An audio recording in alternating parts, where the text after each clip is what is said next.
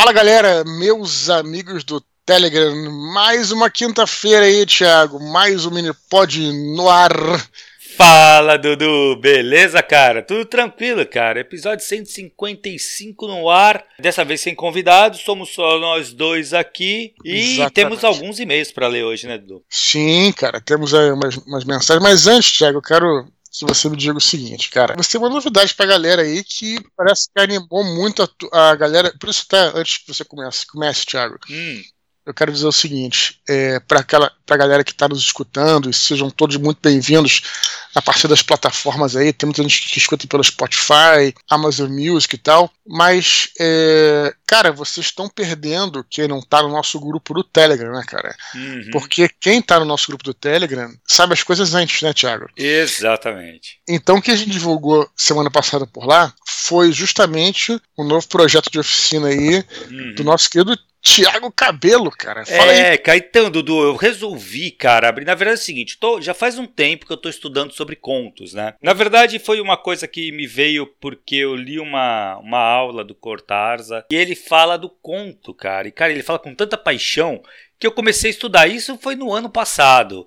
E eu comecei a estudar sobre contos. E aí eu resolvi, cara, eu falei, cara, eu vou fazer uma oficina de contos. Porque assim, eu tenho já o curso, né, cara, que é longo, tal, que a gente trata basicamente de romances. Mas, cara, o conto ele é bem, como a gente sempre fala aqui, né, Dudu? O conto ele é diferente do romance. Não quem, quem faça o curso não, não consiga escrever conto também. Claro que consegue, mas é uma, é uma estrutura diferente. E aí eu resolvi, falei, puta, eu vou abrir uma oficina de contos. Sim. E é isso, cara, e nasceu a oficina de contos, a oficina literária. Pô, Dudu, e o problema é assim, eu abri com poucas vagas, né? Uhum. Acabou que já tá enchendo. Eu acho que Sim, tem cara. cinco vagas faltando só. Sim, cara, eu achei essa ideia excelente mesmo, assim, cara. Primeiro porque, cara, é perfeito pra galera que tá aqui, que nos acompanha, Uhum. Que tem muita gente que está começando e tem o sonho de escrever, né, cara? Uhum. A gente tem esse programa para todo mundo, mas acho que acaba sendo mais voltado para essa turma, né? Acho que em uhum. geral. E, cara, a gente sempre fala que a melhor maneira de você começar a escrever é com contos. Sim. E a gente sempre faz essa ressalva de que não é porque o conto é uma forma menor do que o romance, né? Enfim, é, todos, é, tanto o romance quanto o conto, quanto a novela, noveleta, uhum. todos esses, né, esses, esses formatos têm a su, o seu brilho, né, Sim. cara? Não é que seja pior ou melhor nem, nem nada. Só que o conto, a gente sempre fala aqui, que ele é uma narrativa curta. Então, para você escrever um romance, você tem que ter um fôlego de, às vezes, ficar um ano trabalhando naquilo. Exatamente. E o conto, você consegue finalizar ele ali, talvez uma semana, talvez em um mês, quem sabe, né? Talvez em um dia, que seja três uhum. dias e tudo. E é muito importante para o escritor iniciante ter essa experiência de encerrar um trabalho, né, cara? Exatamente. Porque aí você consegue ter uma visão total do trabalho, você consegue ver o que, que você acertou, o que, que você errou, e você faz, você continuar escrevendo e nas próximas você ir evoluindo, né? Uhum.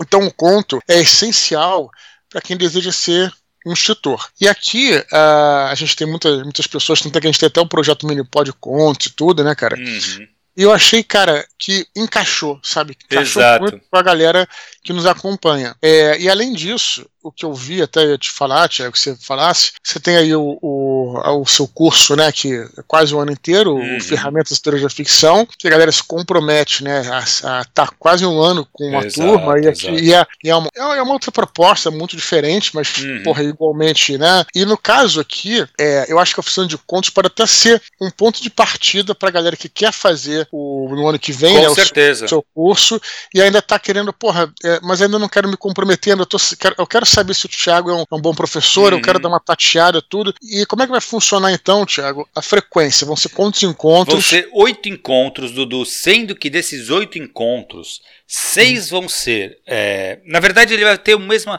o mesmo formato que tem o curso, né? Que é o quê? Sim. São é, aulas gravadas de meia hora que eu envio semanalmente para os uhum para os alunos. E depois, semanalmente também, a gente se encontra num dia de semana e tem um encontro de uma hora e meia para falar sobre essa aula que eles já assistiram. Então, assim, É, é eles importante. assistem, depois Peraí, a gente se reúne e conversa sobre. Hum. Deixa eu te interromper, isso é importante. Quando você começou a falar aula gravada, eu comecei a ter um tremelique aqui.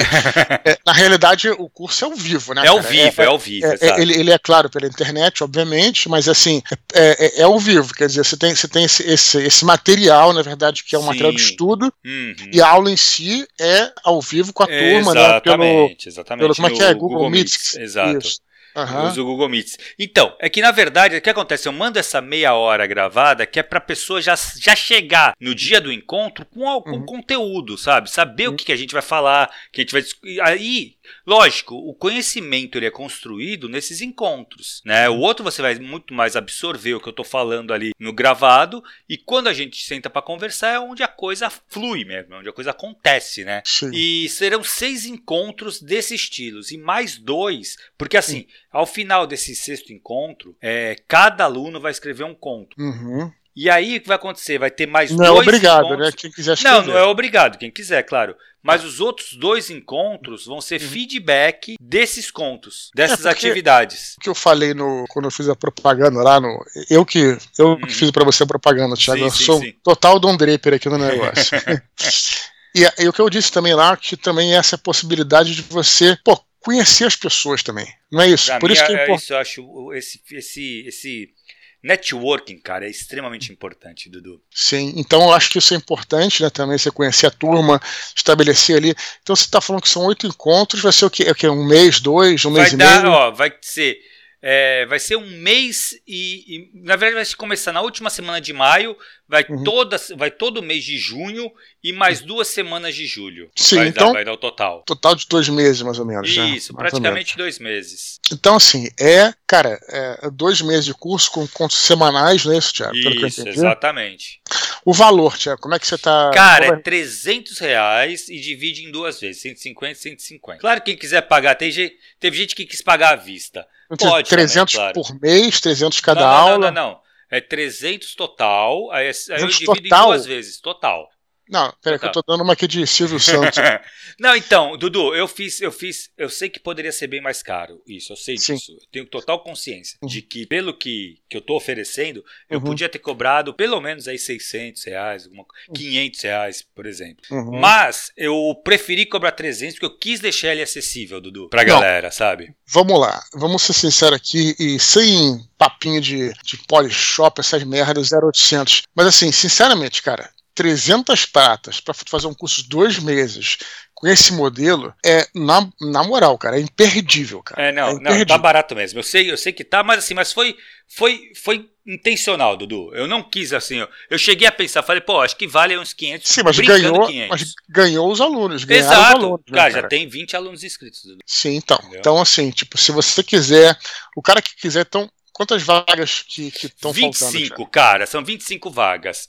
Então, estão Claro que só falta 5, exato, só falta 5. Claro que lotou 5, tem muito mais procura. Eu tô com dois dias abertos para fazer esse curso, quinta Uhum. à noite ou sábado de manhã. Lógico, eu vou fechar com 25, vou abrir, espera. Se Uhum. tiver 30, 30 e poucos, eu vou ver se tem como separar 15, 15, 20, 20 faz, e abro duas turmas, se for Uhum. necessário, sabe? É que na verdade é o seguinte, se fechar 27, dois vão ficar de fora. Sim, entendi. Entendeu? Perfeito, perfeito. Então, cara, como eu disse, é, eu, eu de verdade eu acho imperdível, essencial. Pô, cara, se você tá aqui nos acompanhando, se você deseja ser um.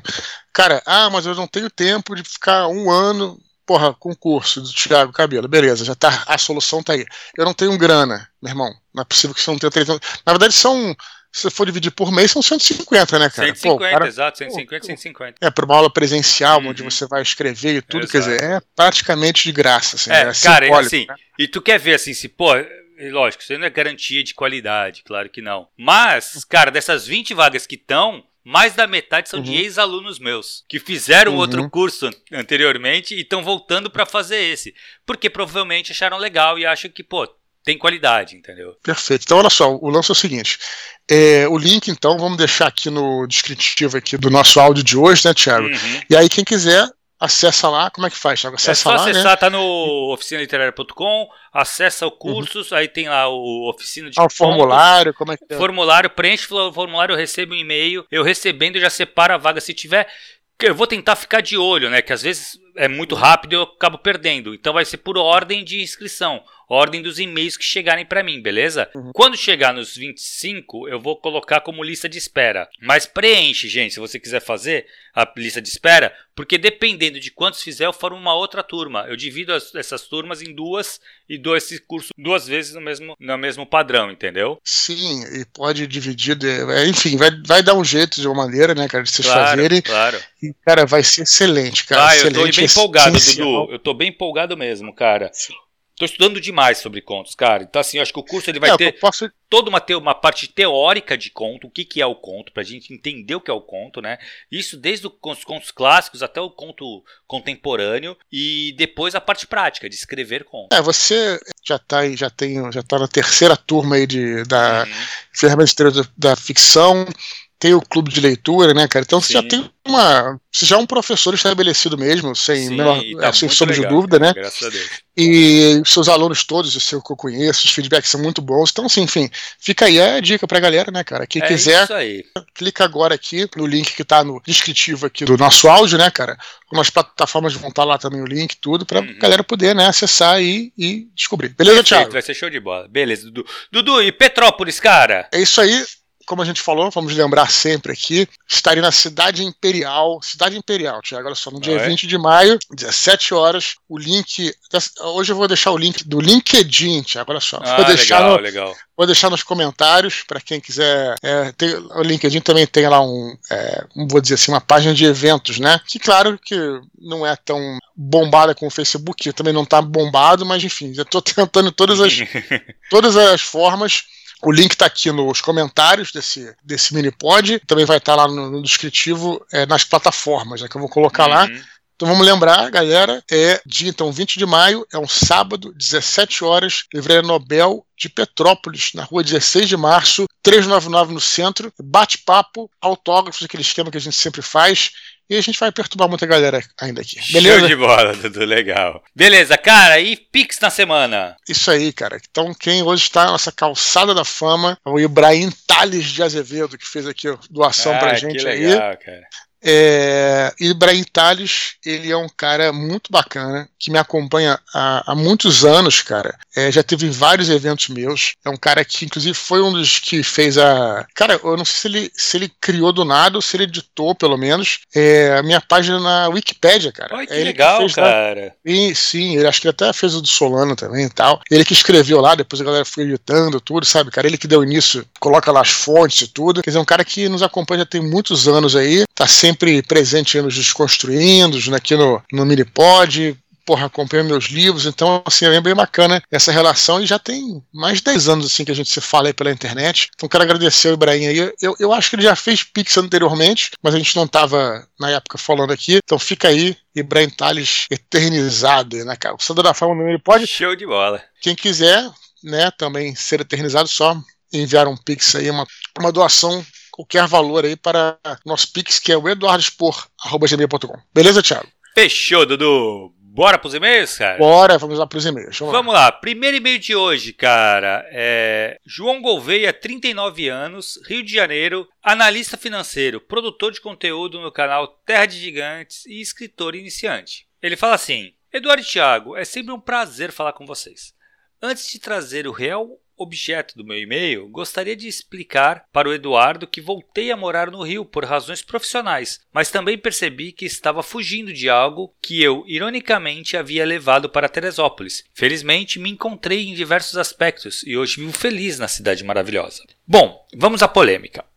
Zapeando pelos vídeos curtos de alguma rede social, me deparei com um pseudo-intelectual. Destes que cita livros que leu apenas o resumo. Ele bradava que o hino nacional brasileiro era excessivamente parnasiano e que assim o era de propósito, para que o povo não o entendesse. Ao meu ver, existem dois problemas nessa afirmativa. Primeiramente, devemos considerar que a letra do hino foi escrita no início do século passado. Obviamente, a norma culta era diferente e os costumes e vocabulário eram outros. A meu ver, é um retrato daquele momento e deve ser interpretado como tal. Em segundo lugar, identifica uma problemática muito grande em se aliar o erudito ao discriminatório. Aliás, discriminatório para mim é presumir que alguém não irá entender algo só porque é do povo, entre aspas. Naquele tempo, já existiam dicionários e hoje em dia andamos com enciclopédias completíssimas ao alcance de um ou dois cliques. Mesmo que o verbete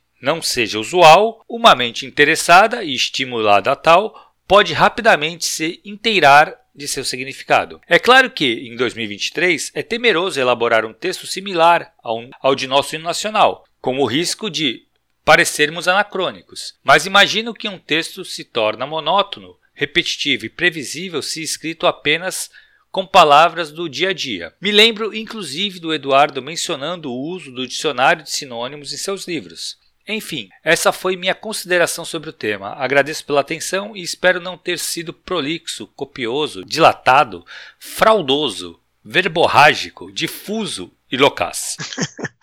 e aí, Dudu? Beleza. Legal que a gente às vezes demora um pouquinho para ler os e-mails, como a gente sempre falou, né? Temos aquela uhum. filinha aqui. E aí uh, já deve ter alguns meses, né, cara, que ele recebeu e-mail do João. Aí ele disse que voltou pro Rio e antes tinha voltado para tinha ido para Teresópolis. Aí eu perguntei e nesse e-mail ele explica aqui que, enfim, que voltou para voltou pro Rio, né? Whatever. Exato. Acho que é bom que ele tá bem aqui. Cara, assim, eu, eu não tenho é, arcabouço intelectual para comentar os detalhes do Nacional, cara. Não, não, não, não tem essa, essa capacidade. O que eu, cara, o que eu posso realçar aqui, que eu achei interessante do e-mail do João, Thiago, é que realmente existe, existe mesmo, essa, esse preconceito em achar que o povo, o povo em geral, não, é, não tem a capacidade de entender, por exemplo, um livro um pouco mais elaborado, né, cara? Quando eu comecei a escrever, né, quando eu pensava já pensava em lançar Batalha do Apocalipse, no início e tal, tinha muita gente que me desestimulava e falava que jamais seria porra, um livro com uma boa vendagem, porque era um livro mais complexo. Tudo bem que é um livro de fantasia, de aventura, mas tem coisas ali mais herméticas, né, cara? Uhum. Fala sobre muita coisa, porra, da. coisas que só alguém de fantasia entenderia, né? Pessoas que, porra, de repente tem mais uma ideia de RPG ou de ocultismo e tal, sabe? E, cara, eu fui é, à frente, escrevi o livro, o livro foi bem, assim como o Game of Thrones, por exemplo, que é uma chaproca desse tamanho, né, cara? Exato. Foi best-seller e tudo. Então, então, existe sim, né, acho que uma, uma, uma mentalidade que eu acho incorreta é, da elite e, enfim, isso é que eu posso falar sobre o meio dele, não tenho capacidade de analisar detalhes diversos de hinos, acho que não, não, não, não tenho essa capacidade nesse conhecimento. Mas eu acho que existe uma mesmo uma, uma percepção de uma certa elite, eu digo uma certa porque não é todo mundo também, né? Tem, tem críticos que são muito abertos e, e não tem esse tipo de preconceito. Uhum. Mas existe uma, uma mentalidade de uma certa elite, de algumas pessoas, em achar que o povo só é capaz de ler coisas extremamente simples e mastigadas e tal. Discordo, cara. Pelo menos é, a minha percepção. Eu acho que se você se nivelar por baixo, cara, aí fica difícil, né? Sim tem sempre que estimular as pessoas, aí concordo com ele aí, enfim, de procurar o melhor e tudo, né, pra, pra, até para se interessar, né. O próprio, o próprio Código da Vinci, que foi um livro assim que é, ele é fácil de ler, mas de certa forma tem uma certa complexidade ali, né, porque uhum. você trabalha com mitologia, trabalha com artes, por exemplo, né, com religião, né, Sim. e, e cara, porra, Código da Vinci, quando foi aquele boom ali, é, na empresa que eu trabalhava na época, todo mundo leu, desde de todos os cargos, né? Tipo, uhum. desde as pessoas ali que mais humildes até as os putos dos executivos, entendeu, cara? E hum. todo uhum. mundo entendia e, ah, eu vou na internet, vou ver, eu quero ver essa... A, Esse quadro e tal. É, era a última ceia, não é isso? Uhum. Ah, enfim, eu acho que é isso, né? A mensagem geral, assim, não se furtem em fazer a história que você quer fazer, né? Uhum. Claro que é, você precisa, logicamente, eu só colocaria assim, se você quiser ser compreendido, você escrever de forma clara, Aí já é outra uhum. coisa, né? De forma que não tratando o público como idiota, uhum. mas escrevendo de maneira. E eu acho que nesse ponto os jornalistas eles vão bem. Eu acho que quem sim, tem de jornalismo sim, sim. consegue. O bom jornalista é, é, até, até interessante de pensar nisso. Quando você vê uma matéria, por exemplo, que você acha que o cara está te tratando como um idiota, é porque o, o é um mau jornalista, né, cara? Uhum. O bom jornalista é aquele cara que explica é, sem que você precise se sentir é, tão, de uma forma tão didática, entendeu, uhum. cara? Sim, Enfim, sim. é uma parada meio sutil mesmo, que vai depender, claro, do talento do cara, da experiência Lógico. e do profissionalismo, né? É o que eu poderia dizer sobre isso, cara. Então, Dudu, vamos lá. Eu separei algumas coisas nesse meio. Eu achei, eu achei que tem algumas coisas que vale a pena a gente levantar, tá? Algumas uhum. dúvidas, alguns questionamentos aqui. Primeiro, assim, o cara fala que o hino nacional ele é bem parnasiano. O, o parnasianismo no Brasil, ele começa é, quase 50 anos depois do, do, do hino ter sido escrito. Uhum. Mas a gente sabe que 50 anos para um movimento literário é pouca coisa, né? Assim, é movimento, ele, ele tá acompanhando. Então, uhum. o fato do hino ter a sua, a seu, como é que se fala, a sua, sua aparência parnasiana, eu acho que condiz com a realidade. Ele é parnasiano, de fato, porque ele uhum. vai respeitar lá as rimas, as regras, é, até por ser uma música, né? Ele tem que respeitar as, uhum. as sílabas e tal. Então assim, ah. o formato dele é um formato parnasiano. O quando o cara fala lá, o que ele falou que o cara, o pseudo-intelectual que fala do, do livro, que, que o hino ele era, ele é parnasiano para ser afastado do povo. Cara, eu não sei se eu concordo, porque eu não sei como é que era esse o alcance do, do hino naquela época.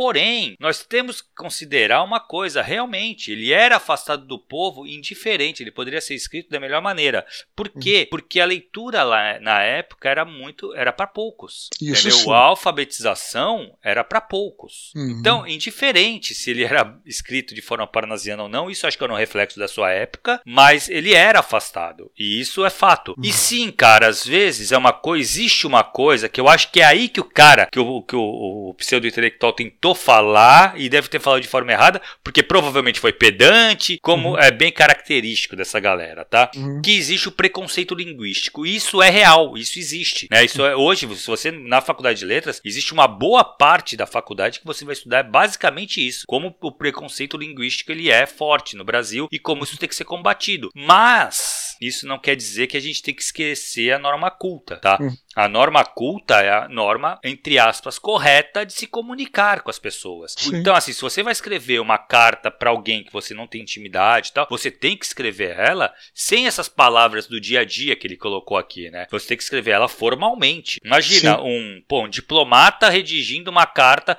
pro superior dele. Pô, é lógico que ele tem que ser formal. E para isso claro. ele tem que ter, ele tem que conhecer a norma culta. Então, assim, é por isso que é importante que todos tenham o alcance, a educação da norma culta. Por quê? Para poder uhum. se é, tá de igual para igual para as outras pessoas, entendeu? Só esclarecendo, Thiago, para quem não, não pegou assim, talvez né, a norma culta, apesar desse nome culta, é, vai é, para algumas pessoas pode parecer que é uma coisa, ah, cara, muito erudita, né, cara, assim, talvez é. elitizada.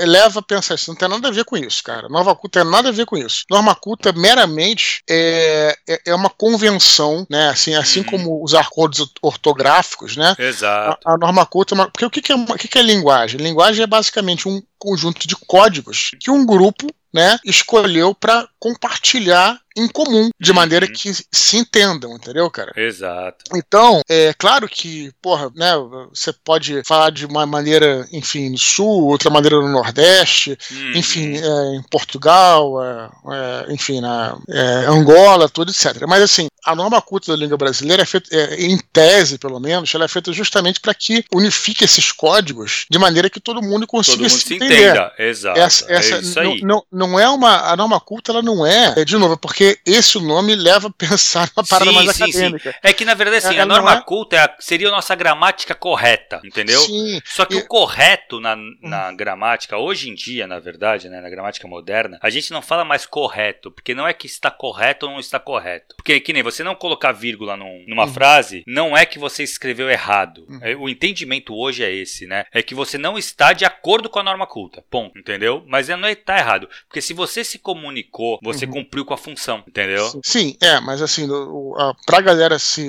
Esse, esse é o acordo, entendeu? Né? Uhum. Essa, mas só estou dizendo que a norma culta ela não é que você precisa escrever Erudito pra caralho. De, forma, não é, não. de forma pomposa, não é isso, né, cara? É só você usar né, a, a pontuação é correta, isso, né? Você usar as palavras né, porra, com a, é, de forma correta, com, principalmente, principalmente a concordância, uhum. né? Porque enfim, isso aí é só para esclarecer. É, né? só tem mais um detalhezinho no e-mail dele que ele colocou, cara, que eu acho que tu vai, que eu acho que é isso e tu vai só me, me uhum. confirmar comigo ou não, que ele cita você, ele fala assim que ele lembra inclusive que o Eduardo ter mencionado o uso uso dicionário de sinônimos. Mas eu acredito uhum. que você usa dicionário de sinônimos por causa da repetição, para não haver sim. repetições, né? É o que é ah, é muito não, comum, não, que isso faz parte com estética do texto, né? Você não, não pode repetir a mesma palavra várias vezes. Não, e também, e também justamente para não fazer com que certas palavras, talvez certos adjetivos, certos substantivos, até mesmo certos verbos, caiam em desuso, uhum. né? É, eu acho importante usar, é claro que eu pelo menos faço assim, né? A primeira vez que eu escrevo, eu escrevo com aquelas palavras que são que, que,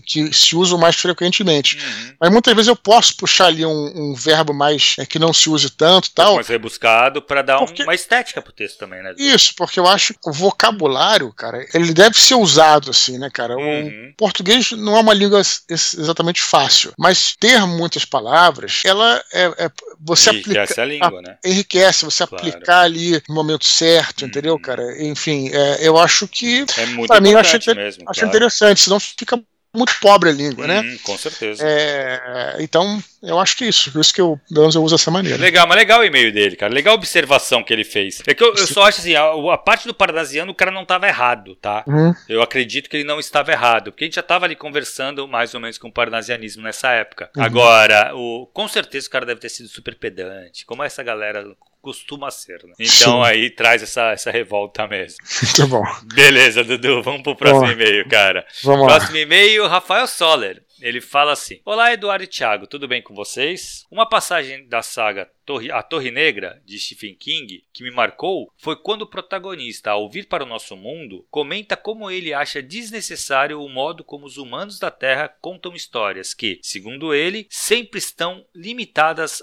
apenas a um gênero. Quando li isso, senti que não eram apenas palavras do personagem, mas do próprio King, uma vez que a Torre Negra mistura diversos gêneros e temas, como fantasia, ficção científica, terror, aventura, velho oeste e por aí vai. Minha questão é a seguinte: o que vocês acham de misturar gêneros diversos em uma obra? Como dosar isso? Desde já, agradeço a atenção e vida longa confraria. Abraços, Rafael. E aí, nosso, nosso querido Rafael Soller, né, Thiago? Uhum. Que nos acompanha sempre também, né? O cara que tá sempre, sempre com a gente, que legal. Sempre, sempre presente aí, né, cara? Cara, vamos lá, sobre essa coisa de gêneros literários. Primeiro que isso aí, eu acho que é mais uma, é mais uma questão é, mercadológica, né, cara? Uhum. Assim, de você. E eu nem acho um problema, não, sabe? Não acho um problema é, é para a livraria em si, né, ou para as editoras. Pode ser interessante, até mesmo você, enfim, como leitor, de repente chegar numa loja, tá lá, prateleira de fantasia, prateleira de ficção científica. É claro que os gêneros podem se, se misturar ali, né? Mas eles fazem isso justamente para organizar e tudo. Uhum. É, eu acho que o autor, em geral, não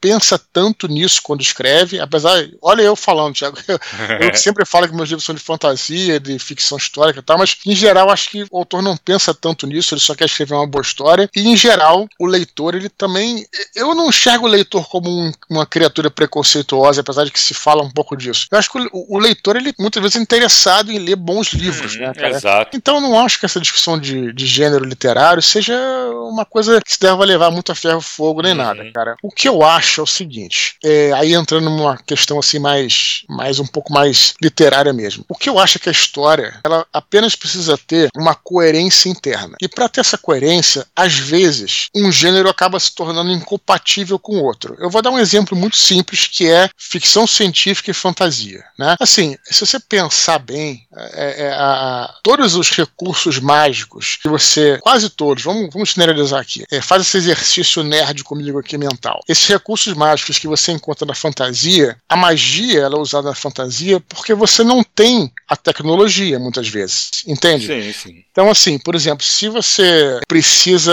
curar uma pessoa, você não tem uma medicina avançada, então você hum. utiliza magia. Se você não, não tem recurso de teletransporte, então você usa um teleporte de um mago, entendeu, cara? Sim, sim. Então, é, como é que assim coexistiria, por exemplo, no mundo, se você, você já se você já tem esses recursos mágicos, por que você iria ter um recurso tecnológico para isso? Entendeu? Uhum. Essas, coi essas coisas, pura e simplesmente, que tem que ser pensadas. Por isso que, né, muitas vezes é, fica incoerente, né? É claro que se você tem, por exemplo, um tipo uh, super-heróis, super-heróis tem de tudo, né? Super-heróis você tem, porra, desde o, um cara que é mágico, outro cara que é, é, tem superpoderes, outro cara que é um robô, por exemplo, usa recursos tecnológicos. Tudo bem, faz sentido ali. Mas para algum cenário pode não fazer. Então é só isso que tem que pensar. Só, eu só sou um defensor da coerência da tua história. É isso pura e simplesmente, né, cara? É, enfim, mas o que, que, você acha, Thiago?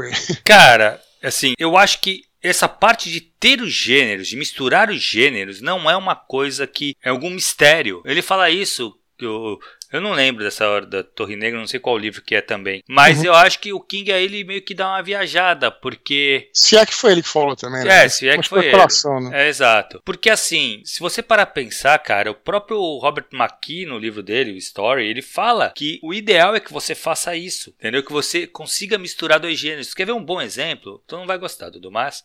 O Mandalorian. o Mandaloriano, cara, ele é ficção científica, ele não é mais que ficção científica, né? Ele é Star Wars que a gente já está acostumado, todo aquele universo, misturado com Old West, com, é, o Velho Oeste. Star Wars, né? O próprio Star Wars, né? Fantasia, Entendeu? né? É, exato. Então, assim, ele é, ele é uma junção desses dois gêneros. E ah. tu vai ver que muitas vezes você pegar um, é, um negócio super-herói, juntar com noir, entendeu? Essa mistura, quando, quando bem feita, ela faz com que aquela história que você esteja criando ganhe um ar diferente. E você acaba reconhecendo as, os, os como é que se fala? Os clichês dos dois gêneros ali. E uhum. acaba empolgando o espectador, o leitor. É, mas eu concordo muito contigo que essa não tem que ser uma preocupação do autor e nem do leitor. É, é que às vezes acontece justamente pelas suas influências. Porque a gente também, cara, a gente é orgânico, né, cara? A gente tem influências diversas. E a gente acaba juntando tudo isso num, num produto só, numa, numa produção só, né? E aí hum. traz essa coisa de vários gêneros. Eu normalmente consigo encontrar, cara, diversas narrativas que você vê vários gêneros ali, entendeu? Pode não, ser,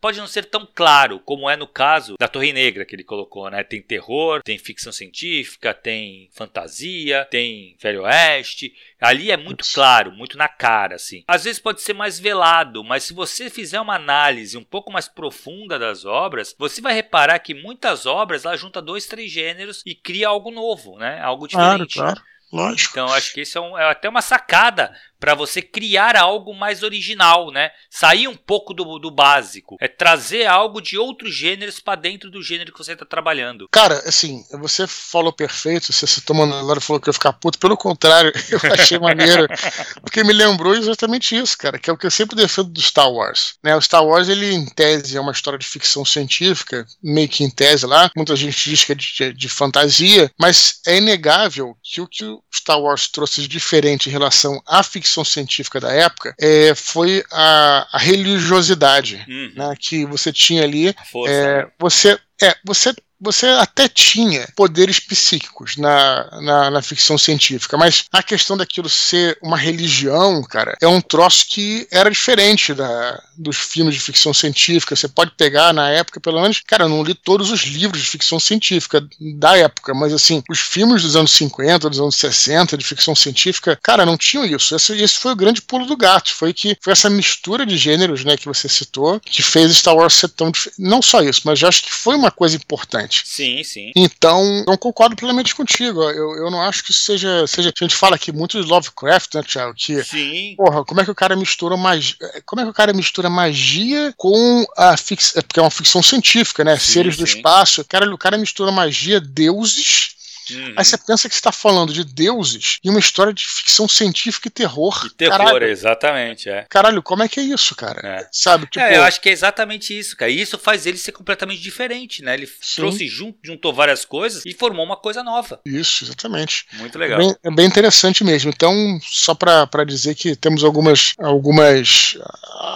Aliás, a gente foi o que a gente pensou na hora, né? Mas certamente sim, sim, sim. tem muita coisa por aí. Com legal. certeza, legal. Show de bola, Dudu. Último e-mail antes das curtinhas é Naira Dalmoro. Ela fala assim: Boa tarde, Eduardo e Thiago. Venho acompanhando o canal do Telegram há pouco tempo e queria parabenizá-los por esse trabalho. Achei muito interessante o áudio sobre os backrooms. Gostaria de compartilhar um pesadelo recorrente que eu tenho, que acho que se aproxima um pouco do conceito. No pesadelo, eu acordo, entre aspas, como se estivesse despertando em minha casa, mas logo percebo que existe algo diferente, como se acordasse em outra realidade. Então, acordo de novo, em outra realidade, ligeiramente diferente da primeira. Na maioria das vezes estou sozinha, mas já aconteceu de encontrar com outras pessoas desconhecidas ou conhecidas e familiares que já faleceram. em algumas realidades, acordo e sinto que algo está me perseguindo e eu preciso fugir do que quer que seja. Detalhe: nesses sonhos sempre tenho uma vaga noção de que estou sonhando e tento fazer de tudo para acordar de verdade, mas acabo sendo transferida para outro cenário, por assim dizer. Enfim, acho que meu relato daria um bom enredo para uma história de ficção científica. O que acham? E não poderia deixar de perguntar a vocês, Eduardo e Thiago, se já sonharam algo que poderia se tornar um bom enredo, ou já transformaram algum sonho em histórias. E aí, Dudu? Cara, isso tá lembrando nossos e-mails de Dia das Bruxas, né? Ah, então, legal, né? Cara, assim, eu que eu sei de sonho, o pouco que eu sei de sonho, é que é uma maneira, a psicologia diz que é uma maneira de que a, sua, que é, a, a realidade que você vive se venha se expressar nos sonhos de forma simbólica, né? Hum. Mas é, vamos lembrar o seguinte, cara, não adianta você ficar pegando livrinho aí de, de sonho, ah, significado dos sonhos tal, tudo isso é balela. Por quê? Porque na realidade esses, esses, esses signos, né, cara, esses códigos, são códigos muito individuais. Né? Então, assim, se a gente for passar aqui para analisar, pô, o que que ela tem? Será que ela tá sonhando com. Ela quer, quer que volte? Cara, não, não dá, cara. Só um psicólogo, né, que uhum. poderia analisar isso, tentar desconstruir esses signos aí. Mas eu acho interessante, cara. Eu acho uma. Eu acho um estudo, é uma parte interessante do estudo da psicologia, né? O Freud tinha muitos e muitos pacientes em que ele fazia com que o paciente falasse os sonhos e aí até desenhasse, e ali no sonho estava a resposta ali para muitas coisas, né? E claro que também discutindo com o paciente e tal. É uma parada interessante pra caralho. A mente humana ela é muito, muito interessante para ser estudada, tudo, né? Uhum. Em relação às histórias aqui, cara, eu fiquei tentando pensar se eu tinha algum sonho que virou história, enfim. Mas, cara, se tem, eu não lembro, porque, cara, eu não consigo lembrar. Assim, eu, aquela coisa, né, cara? É até interessante. O sonho, pelo menos comigo, é assim. Eu lembro só no comecinho, assim, da, de quando acordo, que tem aquela imagem, tudo. Depois, ao longo do dia, eu vou esquecendo e, e os sonhos. E essa, eu lembro de alguns sonhos que eu tive, mas daí a transportar isso pra uma história é mais difícil, porque geralmente o sonho não tem muita coerência, né? E aí você vai. É, são mais flashes e cenas e tal. Não sei, eu não, eu não lembro aqui. Você lembra, Thiago, de algum sonho que você cara, virou uma sou, história sua? Cara, eu sou péssimo pra lembrar sonho, Dudu. Eu não lembro. Também, então, nada, tamo junto. Cara, caraca, é sinistro, né? Mas, cara, ela falou uma coisa e me lembrou, eu te falei, né, que eu tô estudando aí bastante é, o, o Cortázar. E tem uma das aulas que o Cortázar fala que ele uhum. fala exatamente isso, cara. Ele fala exatamente isso. Ele fala de um sonho que, que ele teve. Na verdade, ele traz muita coisa da vida dele, ele passa isso para pro texto, né? E tem um, um, conto dele que acontece quando ele tinha caído de moto na França, uma coisa assim, e ele ficou internado durante muito tempo. E aí ele escreveu um conto de um cara que tinha caído de moto e ele sonhava com um cara do lá dos astecas, cara, que era um hum. cara que era capturado pelos astecas e hum. os astecas capturavam os caras, né, vivos davam uhum. flores para eles, tal, não sei o que, mantinham eles vivos para depois sacrificar. Uhum. E o cara tinha sido capturado, aí o cara acordava, o cara da moto, né, que tinha uhum. caído, tava no hospital, ele acordava. E aí o cara dorme de novo, aí ele tá sendo levado, ganha as rosas, é levado, e o sonho vai avançando, e ele vai acordando durante o conto. Uhum. Cara, assim, lógico, eu não, eu não li o conto, eu só li é, ele falando, mas, cara, ele fala de uma maneira, o conto parece tão bom. E me, quando ela, ela contando aí, me vê esse, esse, conto na cabeça. Como o sonho, ele pode estar presente na, na literatura. Muitas vezes está, né? Ainda mais Sim. que a gente fala da literatura de fantasia. O final claro. desse conto é maravilhoso, Dudu. Porque o cara acaba sendo, ele vai ser sacrificado uhum. e o uhum. cara tenta acordar de novo. E aí ele uhum. percebe que a realidade era o sonho. E o sonho era o. E, a, e a, o que ele pensava que era a realidade era o sonho de fato. Caralho, então, maneiro. Puta misto, misto. O Cortázar era demais, velho. Eu tô empolgadaço com ele, foda. Pô, cara, mas esse mote aí que você tá falando, essa, esse tema assim, ele já foi objeto de muitas histórias, né? De que, que, de que, que é sonho, o que, que é realidade. Uhum. Pô, você pode, eu lembro muito de Matrix, né? Você Exato. pode lembrar da Alice no País das Maravilhas, uhum. pode lembrar de Mágico de Oz, né? Exato, exato. Não, é... tem vários, vários. E a fantasia usa muito Sim. disso, né? Essa é exatamente sobre isso que o, que o Cortázar fala nessa aula. Ele Sim. fala como que a fantasia usa isso. Cara, eu tô lendo um livro excelente de ficção científica nesse momento, que se chama é, Solares, Já ouviu falar desse livro? Já escutei falar. Sim. E aí, cara, tem uma hora lá que ele, enfim, o personagem chega na, numa, na estação lá espacial, tudo, e começa a acontecer umas coisas estranhas. E ele não sabe se está sonhando ou se é realidade. Aí ele começa a fazer vários cálculos lá e tudo, bem coisa de ficção científica e tal, é. pra descobrir, né, que se bater, meu, meu cérebro não poderia pensar e tal, enfim, faz vários vários cálculos e tudo, né? É, no. Uh, cara, no, a, o Star Trek usou muito isso. É, o, a série, né? Uhum. Tinha a história do holodeck, né, cara? E aí é, tem um episódio que um dos personagens entra no holodeck e, e aí, na verdade, um dos personagens fictícios do holodeck escapa do holodeck e começa a fazer maior confusão na nave e tudo. E aí os caras ficam desesperados. Como é que ele pode ter escapado? Era um, era um, era, como é que o cara pode escapar do holodeck? Ela, ele é, era impossível, né? Um personagem escapar do holodeck como que era como se fosse se estivesse jogando um jogo de, de computador, de, de PlayStation, uhum. que seja, e o personagem saísse do PlayStation. É impossível, né, cara? Sim, sim. Enfim, aí no final o nego descobre que na verdade todos eles estavam toda hora dentro do holodeck. O cara hackeou ah, tá. pra achar que eles tinham saído, né, cara? Mas interessante, porque Legal, é. controle do computador da nave e tal, sabe? Só o cara não podia sair, né? Interessante pra caramba. Então, pô, cara, tem muitas histórias bacanas aí. É, de... essa história de misturar realidade com a, a, o que, que é a realidade, quem discute, o Felipe K. Dick discute hum. muito isso em vários livros dele, né? Sabe por quê, né? Porque ele era piradaço. Né? Piradaço, é, tá ligado? ele, ele usava droga. Que era realidade, é. Exatamente, tem muito é. disso nele, né, é. cara? Que animal, né, cara? Assim, acho que isso ah, caralho. porra, eu acho que é uma puta discussão. É, o próprio, o próprio Coringa, você viu o Coringa, esse novo, do. mais ou menos novo, sim, né? Sim, sim, sim, sim. Do, do... Chegou a assistir, não, né? Do Rockin' Fênix? Do Rock, sim, Vi, assisti, chegou assisti. a ver? Então, eu fiz até uma crítica ao Coringa, cara, que aliás até vale aqui a gente falar, porque né, tem a ver com quem tá escrevendo, tudo, que eu gostei do filme, cara, achei bem diferente, assim, do que, né, do, do proposto. Eu acho que o Joaquim Fênix, ele foi excelente. Pô, você vê como é que é, é, o papel de um ator, né, cara? Claro que não é só o ator, é tudo em que envolve o, o ator, né? Mas como é que é importante, né, cara? O cara quando leva a sério tudo e hum. realmente... Só que eu acho que existe um, um ponto, cara, em que o, o escritor tem que tomar cuidado com isso, porque se você deixar aberto que, que tudo pode ser um sonho, cara, a, a própria jornada. Parece que não, não, não faz muito sentido para mim. Se tudo é um Exato. sonho, então tudo pode acontecer. Uhum. Entendeu? Se tudo, se tudo é um sonho, pô, você não, não tem que se apegar. O cara pode morrer, uhum. porque ele não vai estar tá morto de verdade, entendeu? Exato. Então, assim, é, eu acho interessante a gente até pensar sobre isso um pouquinho quando a gente for escrever essas histórias um pouco mais oníricas, né? É, tem que tomar muito cuidado para não não ter essa parada de ser tudo ser um sonho, sabe? Porque uhum. parece que a jornada não valeu a pena. Isso, Você isso. chega no final, a jornada parece que não valeu, sabe? Então tem que tomar cuidado mesmo. Mas é aquele famoso cara, para, paradoxo do Lost, né, cara? Exato que, que, era, que na realidade uh, os caras mataram isso é excelente, né, cara? Quem me desculpa quem gosta de Lost, eu também gosto, mas essa parada realmente foi, foi sinistra aqui. Lembra que na primeira temporada, o nego matou que os caras estavam mortos, lembra essa história? Sim, né? sim. Que aí era um purgatório, né? E aí, e aí, meu irmão, os caras. Né, cara, como é que a gente faz? Aí eles fizeram lá um statement lá. Porra, o que a gente pode garantir é que os caras não estavam mortos. E estavam, porra. E tava. Foda.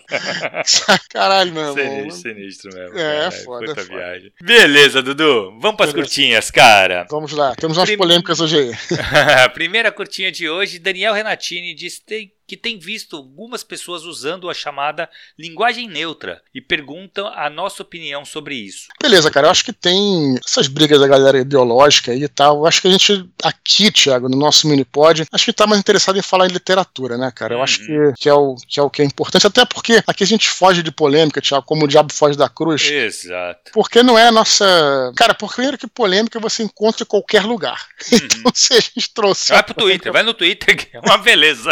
né? Então, cara, assim, o que, que, eu, que, que eu acho disso aí? Quando, eu, quando a gente se depara com uma situação que é muito polêmica, eu gosto muito de fazer uma seguinte tática, Tiago, para explicar que descontextualizar, tirar do contexto uhum. e pensar numa mesma situação, só que em outro contexto para a gente poder fazer um, né, uma, um, observar melhor, né, cara? Cara, você sabe que aquela nossa Bíblia, Thiago, 100 melhores contos brasileiros do século, sabe o que uhum. eu tô falando? Cara, é, aliás, até o João Gouveia, acho que falou que estava lendo, junto com a namorada, com a noiva, com a esposa e tal, falou uns mini pods atrás, então não sei se ele já chegou nesse conto, que é um conto chamado, porra, o Contrabandista. É de um cara chamado João Simão Lopes Neto, que o cara é considerado um dos maiores regionalistas do Brasil. Um gaúcho, né, cara? Uhum.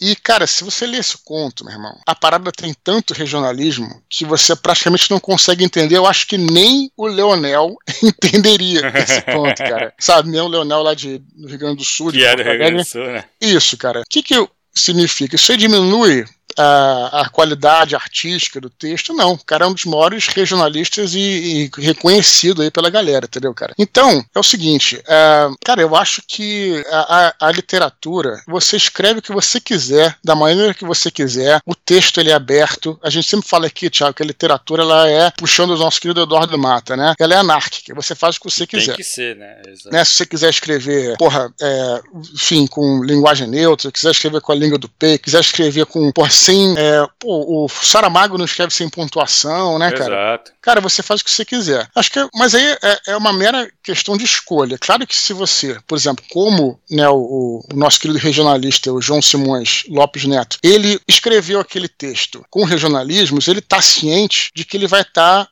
é, fechado num grupo, né, Tiago? Quer dizer, Exato. só a galera que tá ali vai entender. Eu mesmo, e li com maior, maior boa vontade, não entendi. Tudo bem, ninguém tá criticando isso, né, cara? Uhum. Ah, tanto é que o livro tá nos 100 melhores do, Sim, do século, né? É óbvio, né? Então é. você faz o que você quiser. Então é uma questão de, de, de escolha, né, cara? Você vai é, escolher um código X ou Y para você preparar o seu texto sem problema nenhum. Como é, eu particularmente, eu prefiro usar a chamada que a gente falou anteriormente, a norma culta da língua uhum. portuguesa, porque pelo simples fato de que aí você vai abranger todo mundo, né? Todo mundo, em tese, que sabe falar português, da comunidade lusófona, vai entender. Uhum. Mas é, é uma questão de escolha, simplesmente. Não, não, não, não tô aqui para criticar nem para entrar em briga ideológica com ninguém, que nos interessa aqui é literatura, né, Thiago? Exatamente. Cara, eu concordo muito contigo, Dudu. Assim, eu acho que, na verdade, se você quer ir na segurança, a norma culta é o melhor caminho, né? Claro, Por claro. quê? Porque você vai ser entendido tanto aqui quanto em Moçambique, quanto quanto em Portugal, quanto em qualquer lugar. Embora a gente saiba que nem em Portugal, pelo menos, a, o acordo ele não é seguido. Mas não é eu seguido acho que, que eu digo assim. Acordo de é, pontuação, né, de acentuação. É, não, de palavra Ortográfico. Né? Eles, é, o nosso, o nosso acordo, o acordo que foi feito entre os países lusófonos, Sim. ele lá, lá, em Portugal ele não é muito seguido, principalmente, pelo menos na, na Universidade do Porto ele não, não é seguido. Tanto uhum. é que eu tinha que escrever com português de Portugal para meus trabalhos que eu fazia lá. Mas também os teus teclados lá também eram todos né, os teclados. Ah, lá. é, mas é chato, Dudu, porque tem as é palavras é com C, sabe? Sim. Tem aquela, eu não vou lembrar nenhuma agora, assim, de supetão. Sim.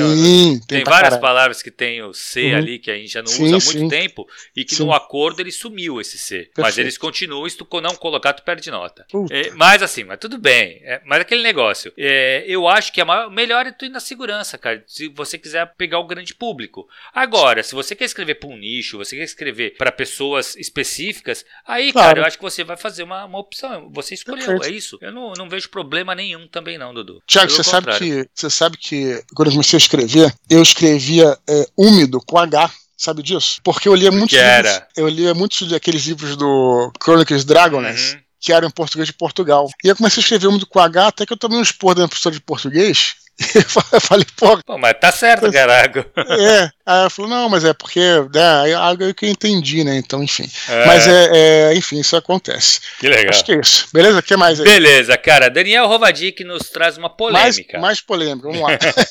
Ele gostaria de saber se HQ é literatura e o que achamos da candidatura de Maurício de Souza à Academia Brasileira de Letras.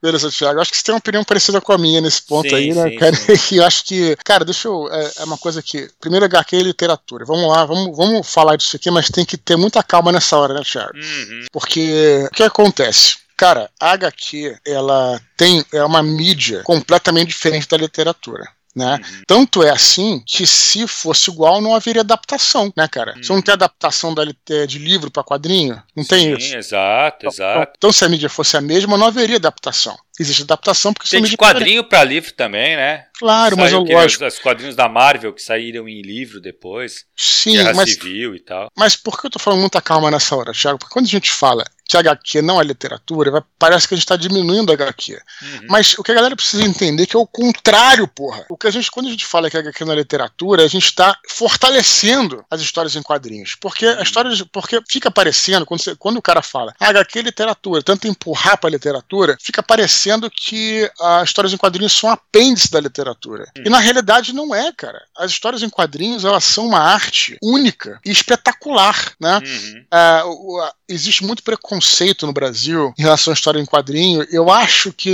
nos Estados Unidos também, porque está muito associado a, aos super-heróis, que enfim, não sei porquê, porque era uma coisa de criança, é uma baquice disso, disso tudo. Cara, você for na Europa, Thiago, você for na Bélgica, Cara, as histórias em quadrinhos são, cara, é uma forma de arte nacional, hum, entendeu? Sim, sim, sim. Então, a França é bem forte também. Então é o seguinte, a literatura é uma mídia. Histórias em quadrinhos outra mídia. E as duas, nenhuma é melhor do que a outra. As duas são igualmente poderosas. Entendeu, cara? Só que se você colocar né, as histórias em quadrinhos como literatura, você vai querer que. É, parece que ah, dá um jeitinho pra entrar. Não precisa entrar na literatura, cara. Os caras se sustentam por si. Entendeu? Isso é a primeira parte da questão. Fala aí que depois é. a gente avança. Cara, eu, eu, concordo muito contigo nesse ponto. Falar em polêmica, ele tá falando de Twitter. O Leonel Caldela, ele fez uma postagem no Twitter. Defendendo a ideia de que quadrinho, de que HQ é literatura sim. Uhum. Por quê? Mas eu entendo essa, postagem do Caldela, porque uhum. o que acontece? O preconceito que existe com a, a, o quadrinho é muito parecido com o preconceito que tem com a fantasia, sim. que tem com. que são que a, os intelectuais, a, a academia olha para esse produto, olha para esse tipo de arte e vê como algo para criança, algo menor, que não se compara com a minha Torre de Marfim aqui, entendeu? Sim. São os grandes clássicos, o cânone da literatura brasileira. Então, eu entendo quando ele defende isso, ele quer defender essa ideia, me parece que ele quer defender essa ideia de que existe esse, esse preconceito com o quadrinho. E ele existe. Mas eu acho que a luta tem que ser outra, cara. A luta tem que ser claro. contra esse preconceito. Então, mas a o preconceito não existe na própria literatura. Exato. E a gente tem obras tanto de HQ quanto de literatura de fantasia, que mostram, cara, que ele é tão boa quanto qualquer clássico. Uhum. Entendeu? A gente tem um Tolkien aí para mostrar que fantasia, cara, pode estar tá no mesmo nível do, dos grandes clássicos. A gente pode a gente tem aí um Watchmen, a gente tem o do Inferno. Eu tô falando só do do, do Alan Moore, mas tem outros, sabe? Que Sim. coloca ali a, a, HQ no mesmo nível, cara, dos grandes ah, clássicos. Como, mas é uma arte diferente. Não, mas não você não, não, esquece assim, por exemplo, de Asterix, Tintin, por Sim, exemplo. Sim, tem, porra, isso ainda é, exatamente. Mas Sim. assim, tem, outra, tem uns negócios, Dudu, que assim, a, o quadrinho ele tem algumas características que só ele consegue fazer. Uhum. é uma, uhum. por ser uma arte à parte, só óbvio. ele consegue fazer. Não claro. tem como você passar isso para um, um, um, livro, para uma uhum. literatura, entendeu? Uhum. Porque são. são é, vice-versa, vice-versa. vice-versa, exato. Mas assim, é você desenhar um quadro e colocar um detalhezinho no cantinho do quadro ali que você que passa despercebido do leitor a princípio, na primeira leitura. E aí ah. depois, lá na frente, você revela esse mesmo quadro com destaque para essa coisa. Uhum. Tu vai fazer o cara voltar e ver aquele quadro que ele viu antes, sabe? Hum. E, porra, cara, assim, isso não dá para você fazer num livro. Sim. é impossível. É. É óbvio, né, cara? Não, e, e, cara, assim, tipo, e, e, eu vou até um pouco além, sem querer ser, enfim, galera que entende, eu não, não quero, assim, é, realmente polemizar nem nada, mas aquela coisa, né? Se você, pô, pô, sou um autor, beleza, literatura, e digo que, que a histórias em quadrinhos é, é, literatura, é como se você, não, não nada do Leonel, assim, galera, porra, que nosso amigo nem nada, mas assim, nosso amigo e tal, mas parece que você, como um, um, um autor literário, você já está no topo da, da montanha, você está estendendo a mão para os caras da HQ. Esses caras estão no mesmo, mesmo nível que vocês, galera. Aceitem isso. Uhum, entendeu, é cara? Isso, é isso. Eles não precisam subir no pedestal da literatura, eles já estão lá no pedestal é. eles. O que entendeu? precisa é acabar com o preconceito com, com o quadrinho. Isso. É isso. É, com é literatura de fantasia. Exato, é isso. A gente com, precisa lutar com... contra esse preconceito. Porra, Thiago, com literatura infantil, infantil, infantil juvenil. Exato. Pô, literatura infantil juvenil, é, nego fala, ah, mas é, é infantil juvenil, sabe? Tipo, infantil. Como se fosse uma coisa mais. É, como se fosse uma coisa menor. Porra, cara, pega um Pequeno Príncipe. A Sim. filosofia que tem no Pequeno Príncipe, velho. Sim, sabe, é foda, cara. Não, e você ainda tem o trabalho de você. Porque é um adulto que escreve isso. Sim, exato. Você ainda tem o trabalho de você escrever pra criança. Sim, dizer, sim, sim. Além sim, de tudo, sim. tem isso, né, cara? tem então... que se fazer entender pelas crianças. É muito difícil, cara, muito difícil. Dito isso, o que, que você acha do Maurício de Souza aí na cara? O que, que eu acho do Maurício de Souza? Eu acho o seguinte, Dudu, eu acho que a gente tem de um lado o Maurício de Souza e do outro lado James Akel. Sabe quem é esse cara? Não, cara. Eu não também conheço. não, cara. Então, não. O cara é um, é um. Eu acho que ele é jornalista, escreveu um livro de marketing. Velho, na boa. Entre os dois, eu não tenho dúvida de que o Maurício de Souza merece estar lá. Por uhum. quê? Porque a academia há muito tempo não não está premiando, não está aceitando uhum. no seu quadro apenas escritores ou pessoas reconhecidas por serem grandes escritores. Sim. A exemplo, nós temos o Sarney, ele, tá, uhum. ele é um imortal. Fernanda Montenegro, tenho total respeito pela Fernanda Montenegro. Uhum. Sim. Mas, cara, eu, eu conheço a Fernanda Montenegro, atriz. Claro. Ela escreveu um livro, tudo bem, mas eu nem li o livro. Uhum. Então, assim, não sei se ela tem. Se o livro dela é, Gilberto Gil merece, também, né? Gilberto Gil, cara, que é um uhum. ótimo cantor, Sim. sabe? Pô, tem letras maravilhosas e tal, mas, cara, assim, como escritor, desculpa, não consigo pensar numa academia que uhum. tem aí o, o, a Fernanda Montenegro uhum. e não tem. Deixa eu pensar alguém aqui que alguma autora aí. Pô, a própria Aline Bey, pra mim, acho que já vale mais do que ela, sabe? Uhum. Que é nova, que tá começando agora, mas já tem livros mais importantes pra literatura do que claro. o da Fernanda Montenegro. Claro. Entendeu? Assim ah. como o Gilberto. Mas que nem, vai pegar um exemplo. O Gilberto, se fosse o Chico Buarque, eu já pensaria. Eu acho que o Chico mereceria. Uhum. Porque o Chico, ele é, ele é conhecido, sim, como um, como um cantor. Ele é muito conhecido como um cantor. Mas ele tem toda uma estrada literária. Uhum. Entendeu? Que aí ele merecia, com certeza, é, teve, merecia estar teve lá. Um, teve um livro bom, né? Naquele. Mas, Chico, Chico tem é, vários, cara. Vários. É, mas mais conhecido acho que foi um só, né? Que ganhou um, um prêmio lá e tal. Cara, ele, ele ganhou o Camões, né? Uhum. Mas ele. Mas o, o Camões ele não é pelo livro, é pelo, pela obra uhum. pelo conjunto da obra. Não, mas, cara, ele tem Budapeste que é maravilhoso, ele tem essa gente que é maravilhoso, ele tem o Leite Derramado que é maravilhoso, ele tem uhum. muitos livros, ele só, ele só, tem. Benjamin é muito bom. Uhum. Ele só tem um livro que eu não gosto, que é o primeiro, que é o Estorvo. Uhum. Que foi super bem, que foi super admirado pelo Saramago, uhum. mas eu particularmente não gosto desse livro. De uhum. resto, cara, tudo que eu li do Chico é maravilhoso. É, vamos lá, minha opinião, Thiago. Eu acho o hum. seguinte, que diante desse quadro que você colocou, você, você levantou a bola para eu cortar aí, perfeitamente. Eu, eu já digo que eu concordo contigo né? Porque a porteira tá aberta já, entendeu, cara? Porque se você pensar friamente, foi o que você falou, né, cara? Assim, considerando que a porteira já foi aberta, já tem Sarney, já tem Fernando Montenegro, tem Gilberto Gil, pessoas que não necessariamente são conhecidas por sobra literária, porra, Maurício de Souza, nada mais justo do que ele Exato. entrar, né? Beleza. Mas, vamos considerar o seguinte, cara, essa porteira foi aberta de maneira errada. Cara, eu acho que, honestamente, né? Uhum. É, se a proposta, né, cara, é, é, você ter autores e ter pessoas ligadas necessariamente à literatura, desde o começo teria que estar restrito a isso, né? Uhum. Até porque se você vê, existem outras academias para pô, cara, assim, eu, eu, penso da seguinte forma, né? De novo, nada contra essas pessoas, mas foi o que você acabou de dizer. Pô, fica parecendo que o Brasil não tem autores de literatura e tem gente pra caralho, cara. Uhum. Tô, aqui, ó, peguei pra gente falar no nosso comentário o, o a, a, nossa Bíblia aqui, o 100 contos melhores contos brasileiros do século. Meu irmão, é uma, a gente tem a gente tem contista, romancista, escritor pra caralho bom hum. demais, entendeu, cara? Exato, exato. Então, nada contra Fernanda Montenegro, Gilberto Gil nessa galera, mas assim, tipo, pô, cara, pô, por, mas se, não é o espaço para eles, Não né? é, isso que eu tô falando, entendeu, cara? Uhum. Beleza. Mas considerando que a porteira já foi aberta dessa maneira, aí faz mais sentido. É, porque é, tá meio como um, um clube ali, uma academia de cultura brasileira, né? Sim. Sabe, assim, aí eu acho que o Maurício tem que estar tá lá mesmo, porque, cara, porque... o Maurício de Souza é super responsável por grande parte da cultura brasileira, cara. Quem nunca leu? Claro. É muito difícil alguém que passe e não reconheça uma Mônica da vida, sabe? Uma Magali, ah, um Cebolinha. Sim, sim. É impossível a gente não conhecer não? esses personagens, né? Porque não poderia existir uma academia de cultura brasileira, né, cara? Pô, Exato, é. Poderia ter. Mas enfim, é, essa é a discussão do momento aí. É, mas, ah, cara, ah, eu acho que vai dar o Maurício de Souza, porque não dá para dar esse outro cara. O hum. outro cara é muito pedante, mas beleza. É, não, realmente não conheço, então não, não falo. É. Mas o Maurício eu conheço e sei que é gente boa.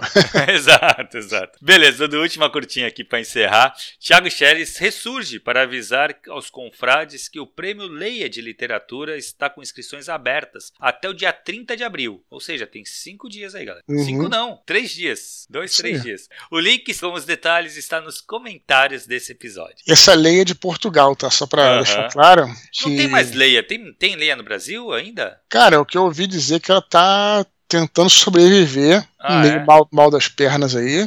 É, mas não sei que fim vai levar, não, cara. Acho que não vai ser um fim muito bom, mas vão. A gente sempre torce para melhor, né, cara? Claro, claro. Querendo... Uma editora que lançou coisas boas, né, cara? Claro, sem sombra de dúvida. Mas é Portugal, parece que ela é uma editora grande ainda, sim, né, sim, cara? Sim, sim. Lá é mesmo. Então confiram o link aqui, corram para fazer a inscrição. Vale a pena tentar, né, Tiago? Claro, sempre, cara. Todo, todo prêmio é bom você colocar a sua obra, porque, cara, o não já tem, né? Isso aí. Beleza, Dudu. Beleza? Lembra a galera para continuar escrevendo para eduardospor.gmail.com. Lembrando que todos os e-mails são lidos, cara. Por isso tem essa filinha que a gente já comentou hoje. Os e-mails podem ser editados para caber aqui no nosso formato. E se for uhum. alguma coisa mais pontual, pode vir para as curtinhas também. Isso aí. Todos os e-mails são lindos, né? São lindos.